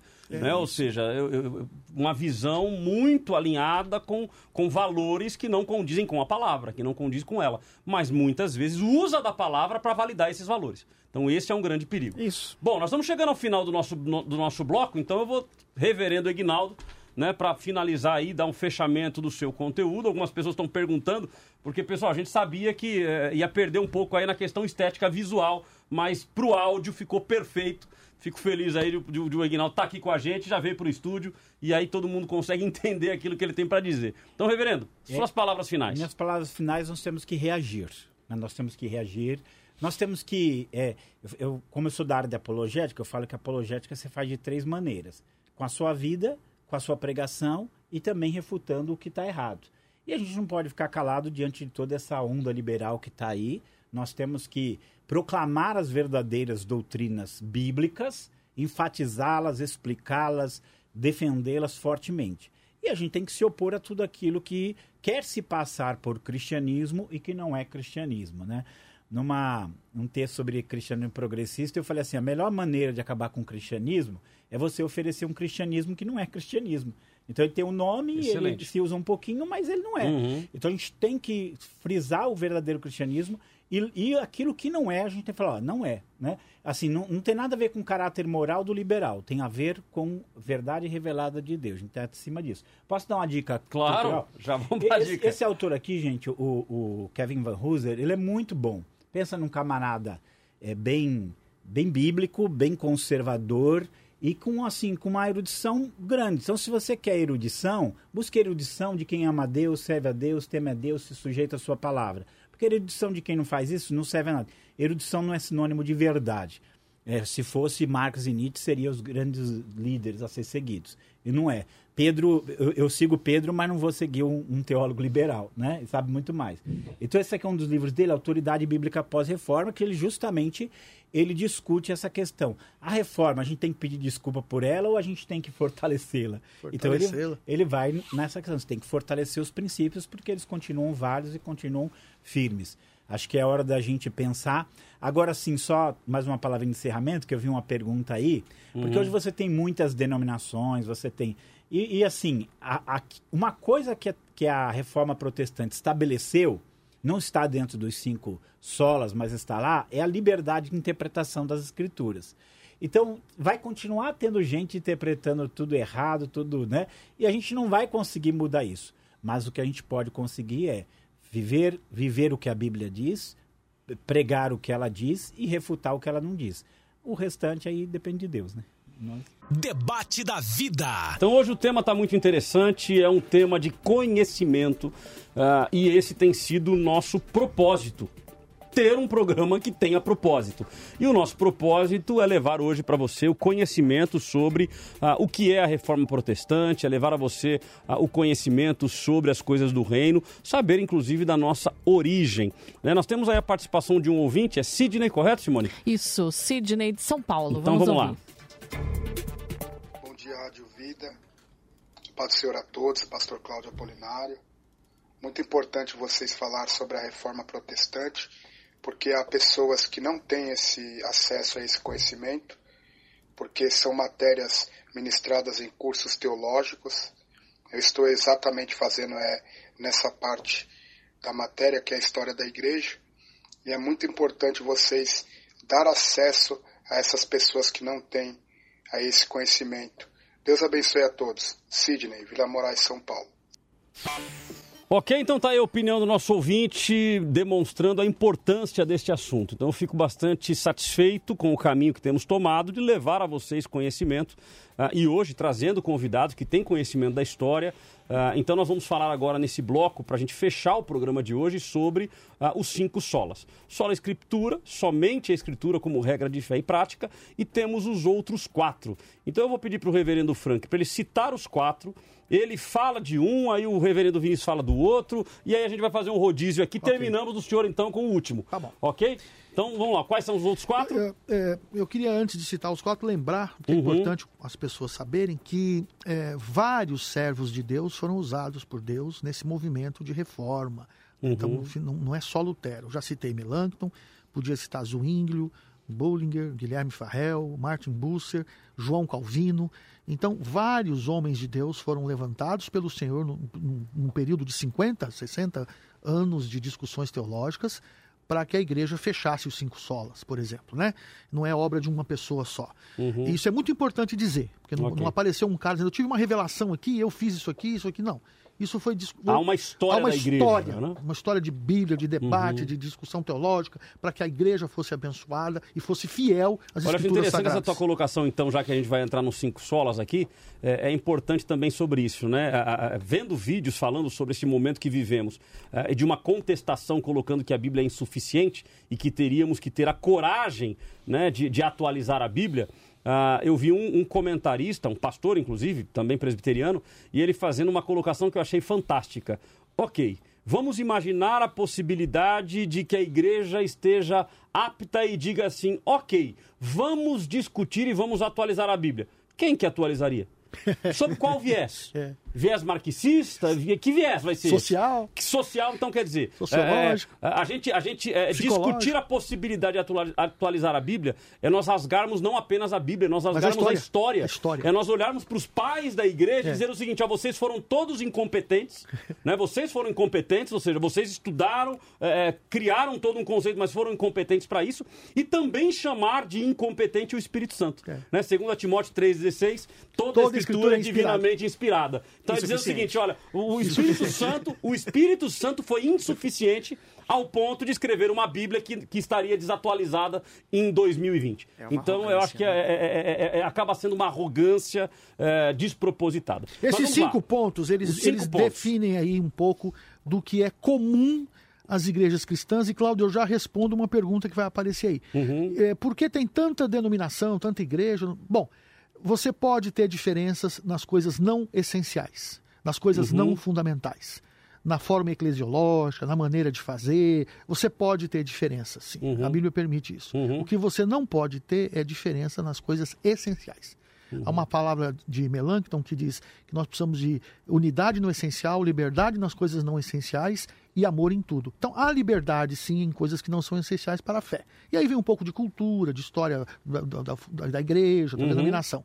Mas naquilo que é essencial é só a escritura, somente a escritura, sola gratia, somente a graça de Deus para a salvação, não há mérito humano nenhum, sola fide, através da fé, solos Cristos, todo o- o- a suficiência do sacrifício de Cristo e nada mais para a salvação eterna, somente em Cristo e só lhe deu glória.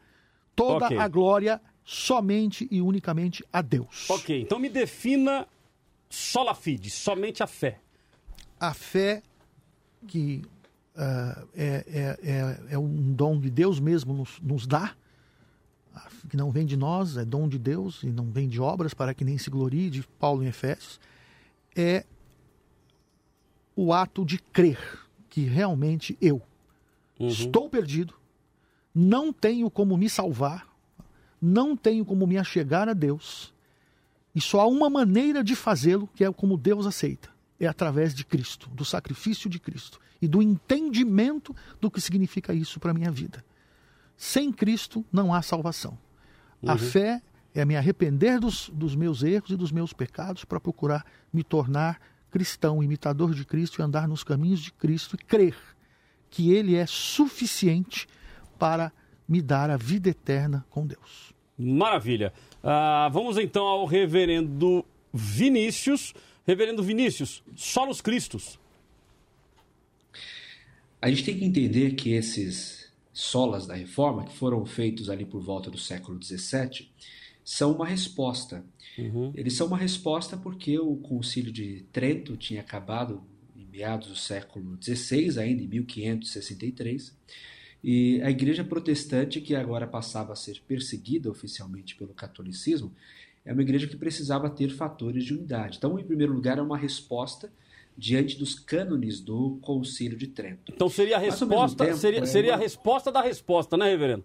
Ou seja, Isso, o, o isso Concílio mesmo. de Trento já foi uma, refor uma, uma- uma resposta Contra-reforma. à reforma. Então foi a contra-reforma. Contra-reforma ou, ou reforma católica. Ele é também Aham. chamado de uma reforma católica, Só que, na verdade, vem consolidar aquilo que já era pétreo para o catolicismo. Inclusive, ali você observa a organização da Companhia de Jesus, que foi fundamental aqui para a educação do Brasil, com métodos educativos muito complicados, né? os padres jesuítas que ainda têm a certa ingerência. Inclusive, a, a FEI, né? a, Faculdade de Engenharia Ignaciana, ali é administrada por jesuítas. Então, a, os cinco solas é uhum. é, uma, é uma resposta. Okay. E, ao mesmo tempo, é uma afirmação interna. E diante desse centro, porque ele precisava falar aos próprios protestantes qual que era o fator, como o pastor Frank bem colocou, uhum. o fator de unidade, o que, que os protestantes, de uma forma unânime, creem, independente da sua tradição. E esse detalhe dos solos cristos é um dos pontos que tem sofrido ataques. Para o catolicismo romano, por conta da, da opção filosófica que adotou, uhum. acabou se misturando o ministério de Cristo com o ministério dos seus servos, que seriam os pastores da igreja. Os padres não mais seriam os pastores do rebanho, só que passaram a ser, como até hoje estão chamados, de sacerdotes. Eles são responsáveis pela mediação, e não somente eles, uma série de santos do catolicismo que teriam essa função medianeira. Tanto que agora, no 1 de novembro, comemorou-se dentro do calendário católico o Dia de Todos os Santos. São aqueles uhum. que teriam condições, supostamente, de fazer a intercessão. Algum tipo sendo, de mediação, ah, né? Isso, sendo Maria, a mãe do Senhor, uma das principais medianeiras. Tanto que para o catolicismo existem mediadores para tudo, até para dor de cabeça você tem lá um santo que vai, vai ajudar. Bem, então o protestantismo, quando reafirma os solos cristos, uhum. o que ele uhum. está dizendo é que não existe, está reafirmando que não existe outro mediador entre Deus e os homens. Apenas Jesus Cristo é o sumo sacerdote, ele é o que intercede constantemente por nós diante do Pai, e é por seus méritos que nós temos a vida eterna e nós temos acesso a Deus. E assim entende-se o sacerdócio universal de todos os crentes. Quando nós nos dirigimos a Deus é, no Espírito Santo e pela ação de Cristo, ou por meio de Cristo, é certo que nós somos ouvidos. É certo que Deus nos ouve por causa do nosso Redentor e é certo que Ele nos ouve pela ação contínua do Espírito Santo em nós. O problema, como nós já citamos, é que se tem colocado muitos mediadores entre os crentes e Deus. Uhum. Isso na igreja evangélica. Os bispos, os atuais bispos, né? os atuais apóstolos, ou algumas irmãs que, que aparecem, profetas ou profetisas, que agora querem fazer esse papel de mediador.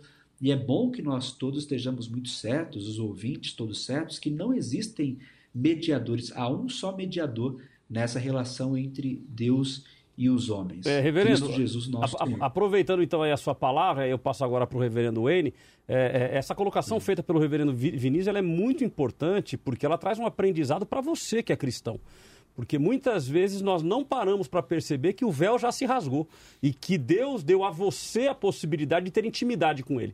Né? Quando a gente é, elege alguns como mediadores, a gente não ora mais, a gente não busca mais, porque a gente entende que aquele outro, é, seja ele um santo da Igreja Católica ou um santo da Igreja Evangélica, ele é a pessoa que vai ser o intermediador entre mim e Cristo. Quando na realidade o que o Pai quer é intimidade direta com você. É, Reverendo Wayne, vamos então para agora sola, sola gratia. O sola gratia, ou somente a graça, ele nos diz, uhum. né? É um lema que nos diz que a salvação se dá tão somente pelos méritos de Cristo, não vem de nós, de nós é dom de Deus. Uhum. Isso quer dizer então que a salvação não se dá pelo meu esforço, Deus não nos salva porque nós somos bonitinhos, porque nós somos legais, porque nós vamos contribuir com o reino. Não, ele nos salva sem ter visto nada em nós que, que fosse atrativo, que fosse legal, tão uhum. somente pelos méritos de Cristo porque Cristo, ele morreu em nosso lugar, ele pagou toda a dívida, ele obedeceu a lei perfeitamente, e isso é imputado a nós, uhum. não infundido, mas imputado, ou seja, Deus olha para os crentes e ele vê ali os méritos de Cristo, o sangue de Cristo sobre os crentes. Então, os católicos romanos, eles acreditavam numa espécie de, de gradação da salvação não era apenas o sangue de Cristo, mas você tinha de contribuir.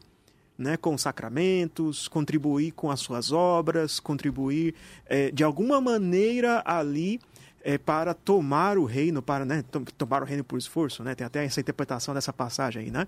E isso não é, não é algo também totalmente ausente de certos movimentos evangélicos hoje, não é? Então tem gente que vai dizer, não, Deus te, não é só Deus te salvar, não, você tem que contribuir para você, né? E, e, não é bem assim. A, a, obediência à lei, ela se dá por uma gratidão, uhum. gratidão à salvação que Deus nos dá. Mas a obediência em nada contribui para a justificação. Nós obedecemos porque fomos salvos e não para ser salvos. Perfeito. Maravilha. E o último, só lhe deu glória. Esse aqui acho que tem que ser um coro né, de todos nós. Tudo né? que rouba a glória de a Deus. A Deus somente a glória, né? Ou somente a glória a Deus. Mas eu começo com o reverendo Frank aqui, então, para ir já para as nossas considerações finais, só lhe deu glória. Tudo que rouba a glória de Deus, tudo, qualquer coisa que rouba a glória de Deus, seja anátema. A Deus toda a glória, não a homens, não a igrejas, não a denominações, não a pessoas, a Deus toda a honra e toda a glória. Então, quando algum, quem quer que seja, pregador, apóstolo, bispo, missionário, começar a falar na primeira pessoa muito eu, eu, eu, lembremos, Convém que Cristo na minha vida cresça e que eu diminua, porque a glória não é para mim, é para Deus. Se eu tiver que abrir mão de alguma coisa nessa terra, nesse mundo, seja conforto, seja dinheiro, seja conforto material, seja o que for, para glorificar a Deus com a minha vida, foi para isso que Deus me tirou das trevas e me transportou para a sua maravilhosa luz em Cristo. Então, se nós passarmos a ter uma cosmovisão, ou seja, uma visão das coisas que norteiam a nossa vida, baseado nesses cinco solas, terminando com sólida e glória, somente a glória a Deus, toda a glória, somente a Deus, a gente vai ver que muitas vezes temos estado longe do Evangelho. Porque, como Jesus Cristo disse, eu não vim para fazer a minha vontade, eu vim para fazer a vontade do Pai. E essa é a razão de nós estarmos servindo ao nosso Deus, para glorificar com a nossa palavra, com a nossa ação, com a nossa atitude aquele que nos deu graciosamente, sem que tivéssemos merecimento algum e continuamos não tendo. Favor e merecido, é, né? Literalmente. Graça, favor e merecido, uhum. a salvação eterna e a bênção da comunhão com Ele. Sola gratia, sola fide, sola escritura, sola os Cristos, soli Deo glória. Deus abençoe glória. a todos. Suas mídias sociais, Reverendo Frank. É 11 989 5454 12, é o WhatsApp também crete, C-R-E-T-I, arroba terra.com.br e eu estou no Facebook e eu estou no Instagram também, você me acha nas mídias sociais. Maravilha. É, Reverendo Vinícius, suas considerações finais. O valor da história, que consiste em nós olharmos para o passado, corrigir ou tentar corrigir aqueles erros e principalmente resgatar aquilo que é bom. E é isso que nós fazemos quando estudamos a reforma. Nós não estamos aqui de, transformando Lutero, Calvino, Zwinglio, Melanchthon em ídolos ou santos do protestantismo. Mas, na verdade, nós recordamos os feitos destes homens de Deus a fim de que reafirmemos estes cinco solas e outras tantas doutrinas que são particulares nossas com protestantes diante de um mundo evangélico que tem gradativamente se moldado à luz daquele catolicismo antigo, com santos, com crendices, com práticas muito estranhas e até mesmo bizarras. Nós precisamos voltar à Escritura e voltar a estes pontos fundamentais para que sejamos verdadeiramente aquela igreja que Cristo eh, fundou e organizou fundamentalmente para a salvação das almas. Amém. Suas mídias sociais, reverendo? É possível me encontrar ali pelo Instagram das igrejas. A Memorial Igreja Presbiteriana, ela se encontra sob este nome no Instagram, e a Trindade Igreja Presbiteriana, que são igrejas que têm o privilégio de pastorear na cidade de Diadema. E ali o nome também tem o meu Instagram, Vinícius Silva Souza. Tá ótimo. Prazer recebê-lo, prazer ter aí a sua participação. Uh, Reverendo Wayne, suas considerações finais. É, eu quero ler aqui uma citação de Lutero. Lutero, ele não se via como alguém que era o responsável pela reforma. Na verdade, ele se via como alguém que foi colocado no meio de tudo isso, chamado por Deus, uhum. certo? Para ser essa pessoa importante na, naquele momento histórico. Mas ele entendia que ele não fez nada, certo? Tanto que ele não queria que a igreja se chamasse luterana. Olha o que ele diz, ó. A primeira coisa que peço é que as pessoas não façam uso de meu nome e não se chamem luteranas, mas cristãs. Que é Lutero? O ensino não é meu, nem fui crucificado por ninguém. Como eu, miserável saco fétido de larvas que sou, cheguei ao ponto que as pessoas chamam os filhos de Cristo por meu perverso nome. Em outro momento, ele diz no sermão: Simplesmente ensinei, preguei, escrevi a palavra de Deus. Não fiz mais nada. E então, enquanto eu dormia ou celebrava é, com meu, meus amigos Felipe, meu Amsdorff, a palavra enfraqueceu tão intensamente o papado que nenhum príncipe ou imperador jamais fez estrago assim. Não fiz nada. A palavra fez tudo. Então, Lutero, é, bem como os outros reformadores, não se viam como os responsáveis, mas atribuíam toda glória a Deus. A igreja glorifica a Deus. A igreja não deve ser personalista, não deve ser centrada em homens, mas deve ser aquela comunidade que glorifica o próprio Deus em tudo o que faz. E todos nós, pastores, somos pastores auxiliares. Todos nós somos auxiliares de Cristo. Ele é o verdadeiro pastor da igreja. Amém. Amém. Suas mídias sociais? Você pode me encontrar nas redes sociais, Instagram, Facebook e tudo mais, com esse nome que está aqui aparecendo na tela, Wayne ok? Não tem Wayne muitos com dois Waynes. N's. É, não tem muitos Waynes por aí, ok? então se você procurar no Instagram, Wayne, tô lá. No Facebook, Wayne Santos, tá lá. No Twitter, Wayne Santos, estamos lá. E as redes sociais da Igreja Presbiteriana Ebenezer de São Paulo, ok? Uhum. Estamos no Instagram, estamos no, no Facebook, certo? E você, você pode nos encontrar lá. E ou também as transmissões do culto é, é, no live stream também estamos lá, ok? Uhum. Maravilha, então obrigado pela participação de todos. Nós vamos finalizar o programa de hoje. O programa de hoje, repito, é um programa especial falando sobre a reforma protestante, que agora, no último dia 31 de outubro, completou 503 anos de reforma protestante, entendendo que a glória somente deve ser dada a Deus né? Os cinco solas, como já dito aqui pelos nossos convidados de hoje, é, nada mais são do que um compêndio, um resumo do que foi a reforma protestante.